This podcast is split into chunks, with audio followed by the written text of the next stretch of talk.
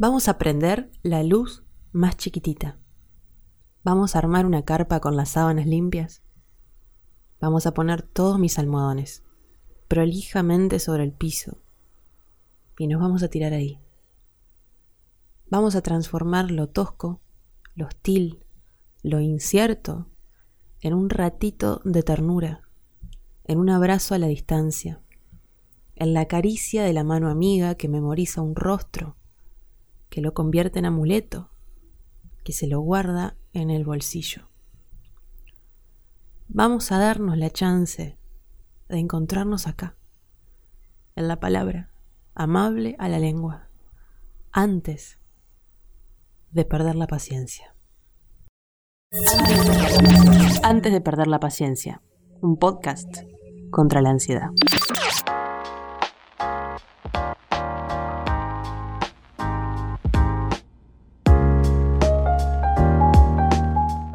Mi nombre es Belén y tengo 29 años. Si estás escuchando esto, vamos a decir en marzo del año 2020, probablemente te imagines, y estarías en lo cierto, que esta es la forma que encontré de canalizar toda esa energía que no puedo poner en, digamos, salir a tomar unas birras con mis amigas.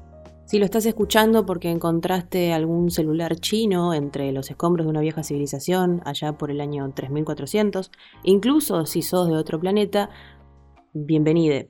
No sé muy bien qué nos pasó y no sé muy bien cómo llegamos a esto.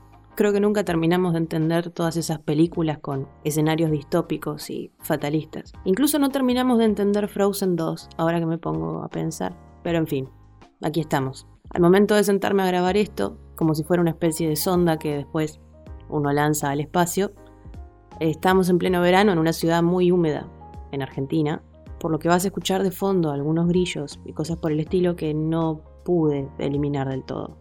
También vas a escuchar a mis vecinos que todavía sobreviven a la pandemia del coronavirus, o puede ser, ¿por qué no?, que ya estén transformados en zombies, pero como no los conozco porque rara vez los veo, no sabría decirte cuál es la diferencia.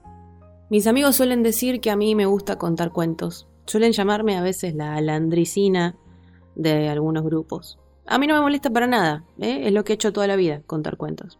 Desde que tengo uso de razón, cuento cuentos. Y eso no quiere decir que mienta o que, no sé, fabule, a veces un poco sí, igual.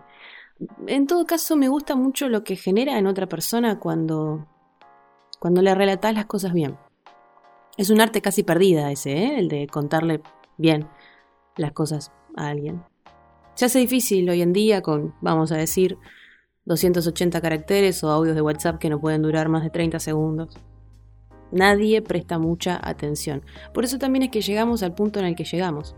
Y no me refiero al de la pandemia mundial, me refiero en todo caso al de la ansiedad.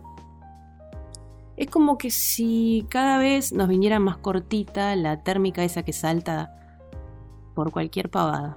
Y a mí me cuesta mucho, ¿eh? Es lo que más me cuesta. No hay nada que no me ponga ansiosa. No es ponerme ansiosa el problema. El problema es cuando pierdo la paciencia cuando me pierdo la paciencia. O le pierdo la paciencia a mis compañeros de trabajo, o a mis amigues, o al grupo de WhatsApp de turno. Es terrible perder la paciencia. Perder la paciencia en realidad es perder la perspectiva. No se puede hacer nada cuando ya perdiste ese punto en común. Así que este es un ejercicio para mí. Trato de pensar cuáles son las cosas que a mí me ayudan a volver a ese centro del que no me tendría que ir nunca. Y quizás algo de todo eso también a vos del otro lado te sirva. Hace muchos años, o no tanto, en realidad, cuando cursaba los últimos años de mi adolescencia y no tenía mucha idea de qué iba a hacer con mi vida, no que ahora la tenga, tampoco. Recuerdo que me habían regalado un celular en el que podía escuchar la radio, FM, y mandar mensajes de texto al mismo tiempo. Si hay algún centennial o quizás menos, escuchando, esto les va a parecer que es como una cosa casi, vamos a decir, fundamental. Pero, hey, la tecnología avanzó muchísimo en los últimos años. Mi primer celular ni siquiera tenía tonos polifónicos. Era simplemente un ladrillo con el que podía hablar a uno o dos números de teléfono. Me pasaba noches enteras escuchando un programa de radio a las 12 o 1 de la mañana, en donde un montón de gente mandaba esos mensajes de texto. Esos que tenían una cantidad, 200 caracteres creo que era. Y entre ellos se mandaban ánimo, no sé cuándo eso había empezado, la verdad, no sé si el conductor en su momento había hecho una consigna y a partir de ahí había quedado como ese, ese club de gente suelta que compartía las cosas con otra gente a la que no conocía y que esperaba que el resto también les diera un poco de ánimo. Y ahí entré yo. Ahí me di cuenta que lo que me gustaba era la radio, que era lo que quería hacer y es ahora mi profesión. Hice de mi profesión contar cuentos. Está buenísimo eso. Pero en ese momento recuerdo que hice algo que hasta el día de hoy me resulta extraordinario. No porque lo haya hecho yo, sino porque lo puede hacer cualquiera. Me creé un personaje y empecé a mandar mensajes. No me acuerdo el nombre que le habían puesto, pero era algo muy mersa, algo como el ángel de no sé dónde. No sé por qué habían asumido que yo era hombre, pero bueno, esas cosas pasan usualmente, ¿no? Y entonces yo mandaba mensajes motivacionales, muy motivacionales, los más motivacionales. Y en realidad eran genéricos. No sé si genéricos. En realidad eran eso que todos, todas, todes queremos escuchar en un momento difícil. No sé cómo sabía qué decir. Probablemente todos, todas y todes sabemos realmente qué decir, pero muchas veces nos dejamos contaminar por otras cosas que andan dando vueltas. ¿Y quieren que les diga algo? Creo que ya está todo dicho. O escrito, en todo caso. Por eso, antes de perder la paciencia, va a ser un intento, por mi parte, de traerles a ustedes un poco de lo que yo hago cuando estoy por perder la paciencia, la fe, las ganas, la fuerza, lo que sea. ¿Saben qué hago? Leo. Es tan fácil como eso, ¿no? Pensaron que les iba a traer algo superador. Eh, pues no. Soy locutora. No tengo una beca del CONICET. Un saludo para todos los compañeros del CONICET me siento en ese pequeño mundito que alguien escribió. Me cruzo las piernas en un bar que alguien imaginó. Me doy un beso con alguien que otra persona inventó. Discuto en una oficina a la que otra persona le dio forma. Me invitan a formar parte de eso que para ellos, ellas, ellas, fue un instante de inspiración, mucho sudor, muchas horas frente a un teclado. Lo disfruto, lo vivo, lo palpito y sigo. Hay algo en el arte de contarnos historias que nunca no me va a parecer lo más maravilloso que hizo el ser humano. Y me encanta cuando alguien cuenta historias bien, incluso sin saberlo. Vos seguro también tenés un amigo, una amiga, un abuelo, una compañera de trabajo, que cuenta muy bien las cosas. Y eso no se aprende. No creo que se aprenda. Es algo inherente al ser humano. Y algo que me parece, ni siquiera en los momentos de incertidumbre, sobre todo en los momentos de incertidumbre, no tenemos que perder. Bienvenidos. Mi nombre es Belén, tengo 29 años. No estoy en cuarentena, en todo caso, estoy en reclusión voluntaria. Y de estas horas en las que no puedo hacer las cosas que usualmente haría, voy a compartirles un pedazo de todas esas cosas que hago yo antes de perder la paciencia.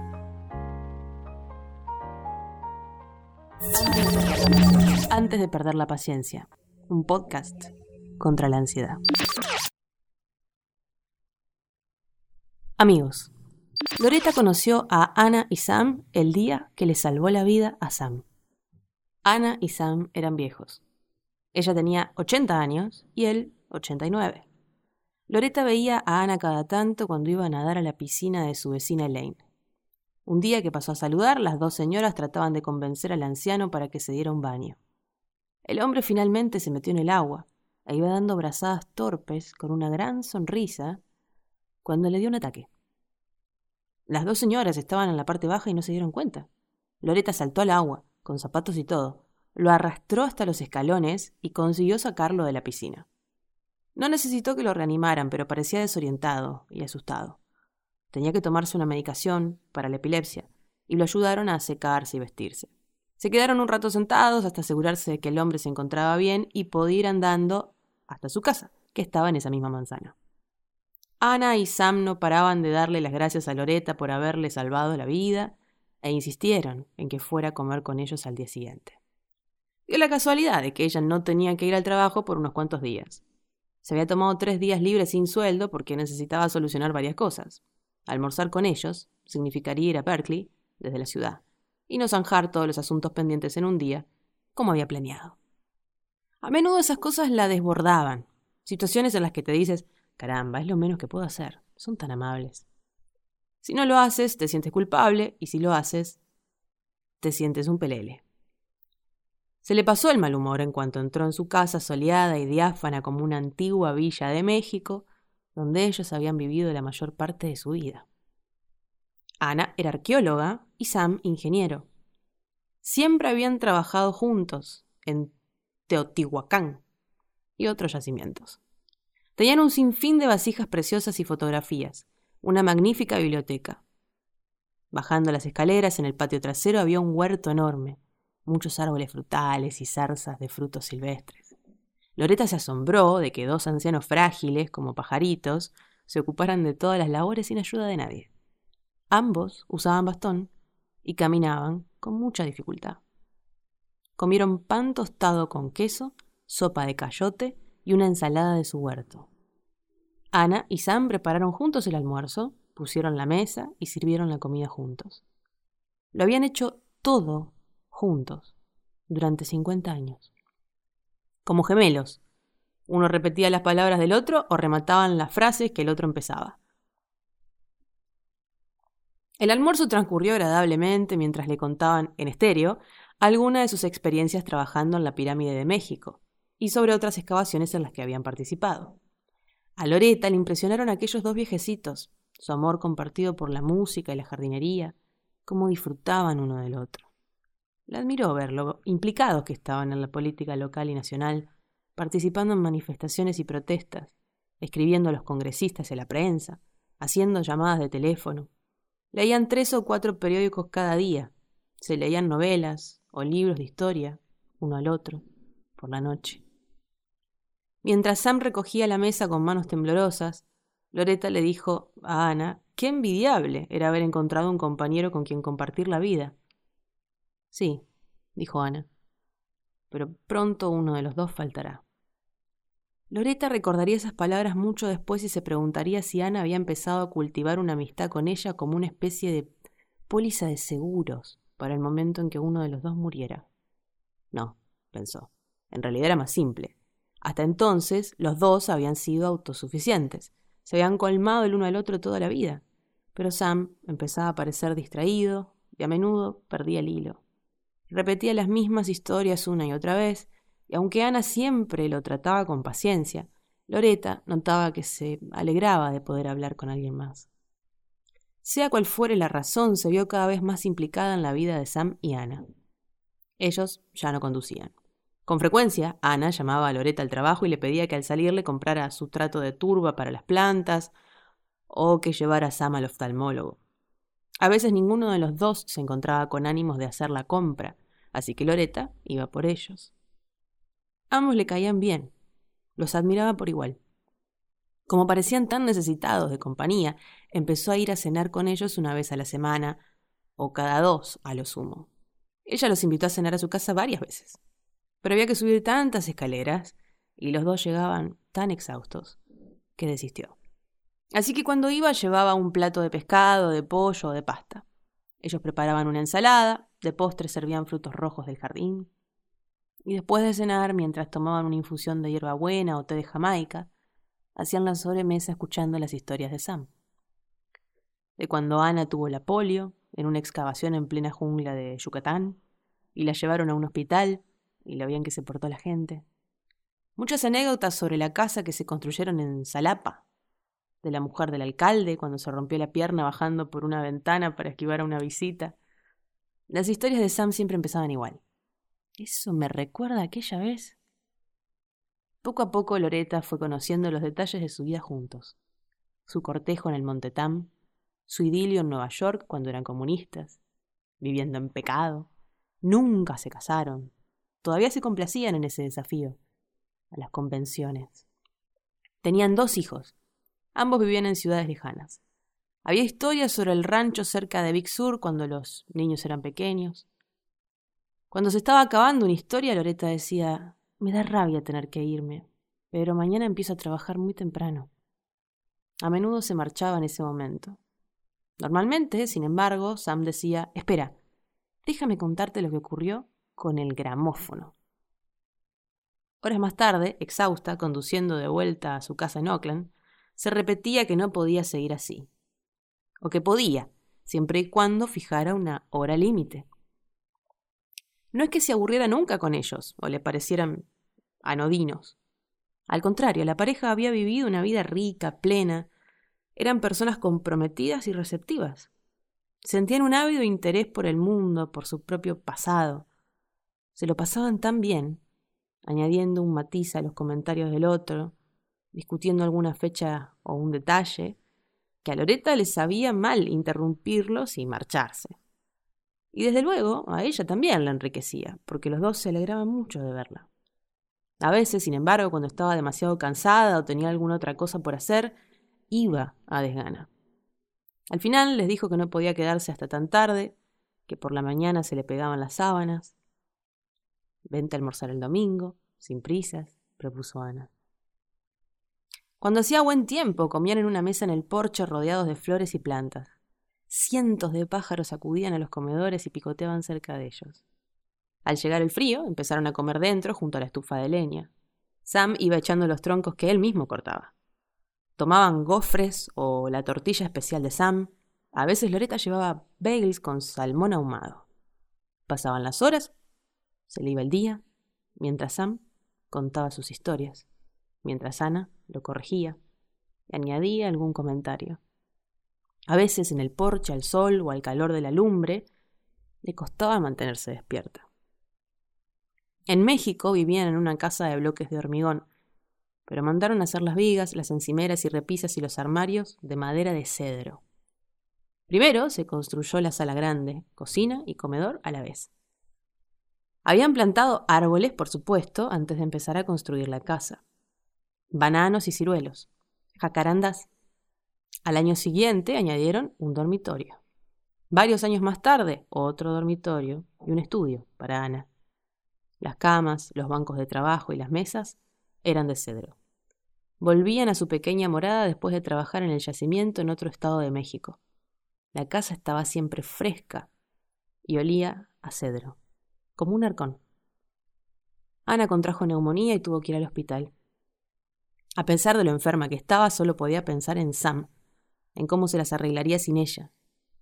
Loreta le prometió que pasaría a verlo antes del trabajo, vigilaría que tomara su medicina y que desayunara, y al salir de trabajar le prepararía la cena y lo llevaría al hospital a visitarla. Lo más terrible fue que Sam no hablaba. Se sentaba temblando en el borde de la cama mientras Loreta lo ayudaba a vestirse. Se tomaba las píldoras y el zumo de piña como un autómata. Se limpiaba pulcramente la barbilla después de desayunar. Por la tarde lo encontraba en el porche esperándola. Quería ir primero a ver a Ana y cenar luego. Cuando llegaban al hospital, Ana yacía pálida en la cama. Parecía una niña con sus largas trenzas blancas. Le habían puesto suero, un catéter, oxígeno. No hablaba, pero sonreía y le daba la mano a Sam mientras él le contaba que había hecho la colada, regado los tomates, cubierto las judías con un mantillo, lavado los platos, preparado limonada. Le hablaba sin parar, jadeando. Le relataba el día hora por hora. Cuando se marchaban, Loreta tenía que sostenerlo. El anciano tropezaba y se tambaleaba al andar. En el coche lloraba, angustiado de preocupación, y sin embargo, Ana volvió a casa y se recuperó. Solo le inquietaba ver el huerto tan descuidado. Al domingo siguiente, después del almuerzo, Loreta ayudó a arrancar malas hierbas, cortó las zarzamoras. Entonces empezó a cavilar. ¿Y si Ana se ponía enferma de verdad? ¿Qué responsabilidad implicaba esa amistad? La dependencia mutua de la pareja, la vulnerabilidad de los dos ancianos, la entristecían y la conmovían. Esos pensamientos se le pasaron por la cabeza mientras trabajaba, pero disfrutó, removiendo la tierra negra fresca, sintiendo el sol en la espalda. Sam, contando sus historias, mientras arrancaba hierbajos en el surco continuo. El siguiente domingo que Loreta fue a visitarlos llegó tarde. Había madrugado, tenía muchas cosas que hacer. La verdad es que habría preferido quedarse en casa, pero le faltó valor para llamarlos y cancelar. Encontró la puerta principal con el pestillo puesto, como de costumbre, así que fue al jardín para entrar por atrás. Echó un vistazo al huerto, exuberante, de tomates, calabacines, tirabeques, abejas perezosas. Ana y Sam estaban afuera, en el porche trasero. Loreta iba a llamarlos, pero los oyó muy enfrascados hablando. Nunca ha llegado tarde. A lo mejor no viene. Ah, claro que vendrá. Estas mañanas significan mucho para ella. Ay, pobrecita, está tan sola. Nos necesita. La verdad es que somos la única familia que tiene. ¿Y cómo le gustan mis historias, eh? Caramba, no se me ocurre ninguna para contarle hoy. Ah, ya improvisarás algo. ¡Hola! gritó Loreta. ¿Hay alguien en casa?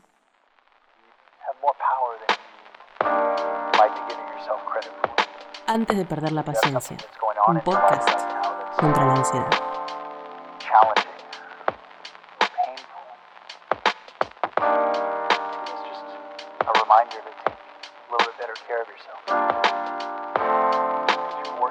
Este es uno de los relatos que aparece en el manual para mujeres de la limpieza de Lucía Berlín.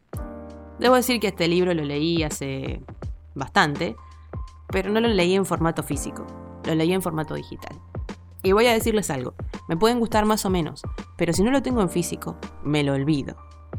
Para eso recurrí en la previa de la producción de este podcast, o en la preproducción, como decimos quienes trabajamos en radio, a la ayuda de algunas amigas que me dieron una mano. El abrazo desde aquí a Cintia Miñone y María Julia Porta, que me colaboraron con algunos de los textos que vamos a repasar en este podcast. Y también a Ana Clara Titi Nicola, a quien le taladré la cabeza en los primeros días en que me propuse hacer este podcast, preguntándole absolutamente todo. A ellas, ya saben, mi abrazo. Este episodio, por ser el primero y el piloto, ha sido un poco más largos. Los próximos, prometo, no me voy a ir tanto por la tangente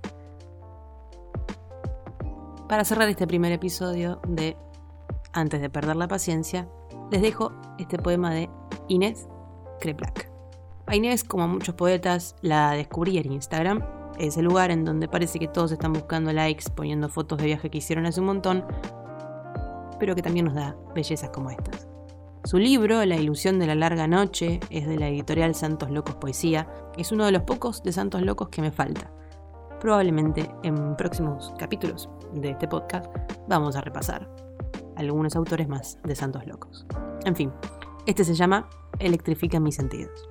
Las buenas novelas, la gente con humor ácido, los cielos estrellados, el viento en la cara, el olor de tu piel después de bañarte, la lealtad, la empatía, el calor húmedo, el azul y el dorado, el ritmo y la ternura, las luces de los autos por las noches en la autopista, la vista desde atrás, para poder así tener certeza de que los detalles son solo detalles y que lo que importa ver el todo para después elegir qué quiero contar.